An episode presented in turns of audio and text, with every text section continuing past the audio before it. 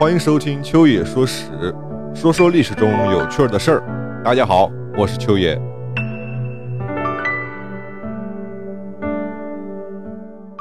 好，上一期节目咱们讲到了伯颜铲除了燕铁木儿家族的势力后，大权独揽，朝廷之上是横行霸道、飞扬跋扈。那么这个时候，外有元州起义，内有宁城当道。惹得朝野上下是不得安宁。然而，这一切的源头便渐渐指向了丞相伯颜。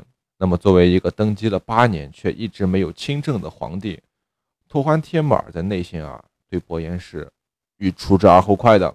然而，想拿下这个权势熏天的伯颜，托欢帖木儿需要一个非常强大的助力。那么，这个时候，一名名叫托托的能臣便走入了舜帝的视野之中。托欢帖木儿所寻找的合作伙伴呢，是托托，也就是伯颜的侄子。这是一位博学多才、能征善战的清汉贵族，堪称文武双全、中庸可嘉。托托呀，虽自幼被伯颜抚养，但是曾亲眼目睹了伯颜的逆行道失，深感事态的严重性。考虑到一旦失势，伯颜必有杀身之祸，那么自己作为近亲，也必定会受到牵连，所以。托托思索再三，两害相权取其轻，只有打击灭亲这一条路。那么元顺帝想的是什么？他想的是为己出敌，而托托想的是为民除害。两人一拍即合。至元六年，也就是公元一三四零年，两人设计剥夺了伯颜的军政大权，将其流放到岭南。伯颜惊怒交加，气急败坏，在南下的途中病死南昌客舍，结束了其飞扬跋扈的一生。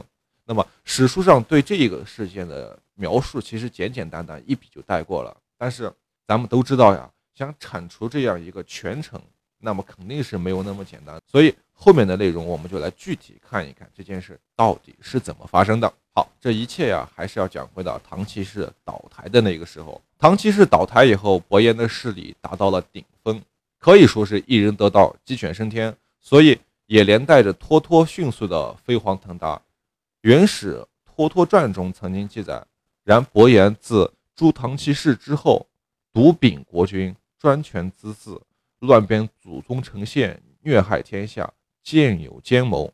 那么到了这个时候，丞相伯颜的心里其实已经有了一些其他的心思，建有奸谋嘛。于是呢，伯颜欲以其侄托托为宿卫，四地起居，俱设务役。乃以枢密之愿，汪家奴、翰林承旨、沙拉班同事进京，实属于托托。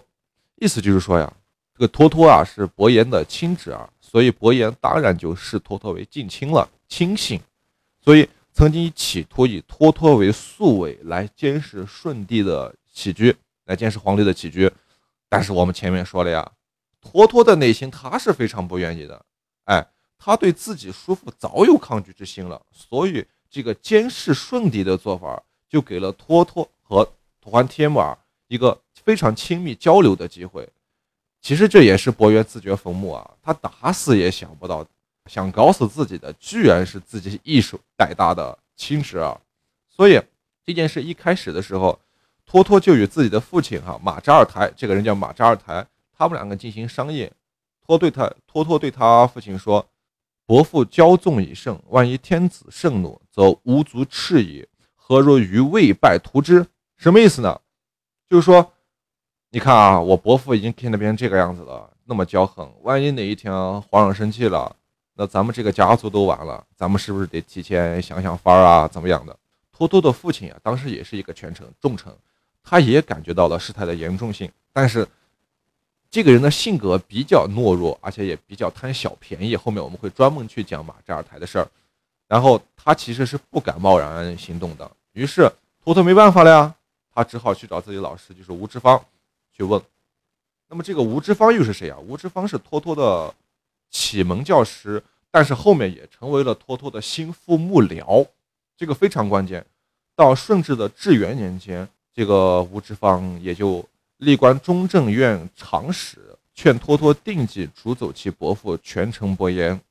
那么在托托的执政时期呢，啊，吴之芳被授予集贤直学士，后来被后来被加封为进学士。托托实行更化政策的时候，经常问政于他，所以他对托托也颇有影响。所以后来他以集贤大学士之仕，一三五六年去世。史书上有这样的一段记载：哈，直方曰：“传有之，大业灭秦，大夫有之，朝廷耳，家亦不顾恤。”托托曰：“事不成奈何？”直方曰：“事不成天也，一死复何惜？既死，亦不失为忠义耳。”托托顿足曰：“无意已决。”吴之方引经据典为托托鼓气，于是使托托最终下定了铲除伯颜的决心。进一步采取行动的关键是什么？是托欢帖木儿。他要想把这件事做成的话，一定要得到托欢帖木儿的支持和赞同，这点非常重要。但是那个时候的托欢帖木儿虽然年轻，那个时候二十来岁，但是啊，他并不担心做一个傀儡。托托策之伯颜善权，帝患之。帝患之什么意思？就是皇帝觉得。这个东西就是伯颜以后，他迟早是一个祸患。伯颜脚趾哈，咱们前面说了，伯颜脚趾擅杀了韩王车车托，贬走了宣让王帖木儿不花，然后还有顺威王宽彻普化，帝亦愤之，就皇帝更加生气了。伯颜胡作非为，帝积不能平，就是皇帝的积怨已经不能平了。特别是至元四年哈，托多获知。伯颜与太皇太后不塔失礼，也就是文宗的皇后，啊，欲图谋立燕铁古斯为帝。那个燕铁古斯就是文宗的儿子，然后废掉托欢帖木儿。于是托托把这件事告诉了自己的老师吴之方，吴之方就教他呀，以密告于帝，令帝知而欲为防之。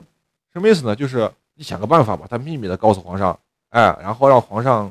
提前做个预防啊什么？因此，托欢帖木儿与托托之间啊，他们其实是有共同的思想基础的。但是在皇宫这样宫廷啊这样复杂的环境里面，也是在伯颜的呀淫威下，托欢帖木儿他并没有轻易表达自己的态度。他私下里派自己的心腹世杰班阿鲁对托托进行了反复的测试后，也才放下疑心，并表示支持托托采取行动。至元五年（一三三九年）。托托曾两次准备下手，但是均以准备不足而最后没下成。这一年啊，托托与伯颜的矛盾其实已经近乎于无法调节了。十一月，河南的行省转台使，这个人叫范孟，咱们因前面咱们前面已经讲过了，这个人他因为不满自己地位的低下，假传圣旨，绞杀了当时的行省长官，然后并令。当时的河南联防使段甫居省中权事，自命为河南都元帅。结果五天后，这个事情泄露就被杀了。这件事因为牵连到了联防使段甫，原文上记载，伯颜大怒，命御史台呈上章，说什么汉人不可为联防使。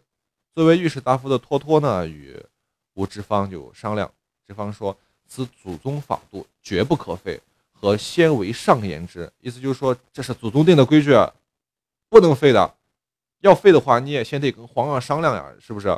于是托托就把这件事告诉了皇上，故御史台呈上章被托欢帖木儿驳回，这件事就到这为止了。但是伯颜呢，知道了这件事是出于托托之手呢，就特别生气，于是找个机会就跟皇帝说：“托托虽臣之子，其心专诱汉人，必当治之。”这是原始托托传中所记载的。再加上之前啊，托托增兵攻蒙的事儿。是伯颜对托托那种那种疑虑吧，就更多了。至元六年（一三四零年的二月），今年很关键，就是这个二月份非常的关键。伯颜约托欢帖木儿去柳林打猎，托欢天木儿，你想他肯定不愿意去啊，你比我大这么多，我俩有什么可聊的，是吧？于是啊，这个时候伯颜就改约太子燕铁古司同往。托托密告托欢天木儿说：“伯父啊，久有意志。”自行率诸位军马一行，往必不利于社稷。于是托托就与世界班呀、阿鲁合谋，以所长士兵及宿卫士控制京师，收荆门之要。什么叫荆门之要呢？就是把，就是把关城门的钥匙给收了，并且亲自排兵布于城下。当夜，托欢帖木儿在玉德殿召晋城王家奴、沙拉班以及省院大臣先后入见。中院二谷的时候，命太子。却薛岳可察尔率三十骑抵柳林太子营，将太子燕铁古斯接回京师。于是马上起草诏书，命朝廷官员扎瓦傣奉诏前往柳林。诏书称：伯颜不能安分，专权自恣，欺正年幼，乱变祖宗丞相，虐害天下，今命伯颜出为河南行省右丞相。那么到此为止，电光火石之间，伯颜被罢权流放，燕铁古寺被软禁在宫中，伯颜家族势力已然危起。那么接下来又会发生什么事呢？咱们下期再讲。谢谢大家，我是秋野。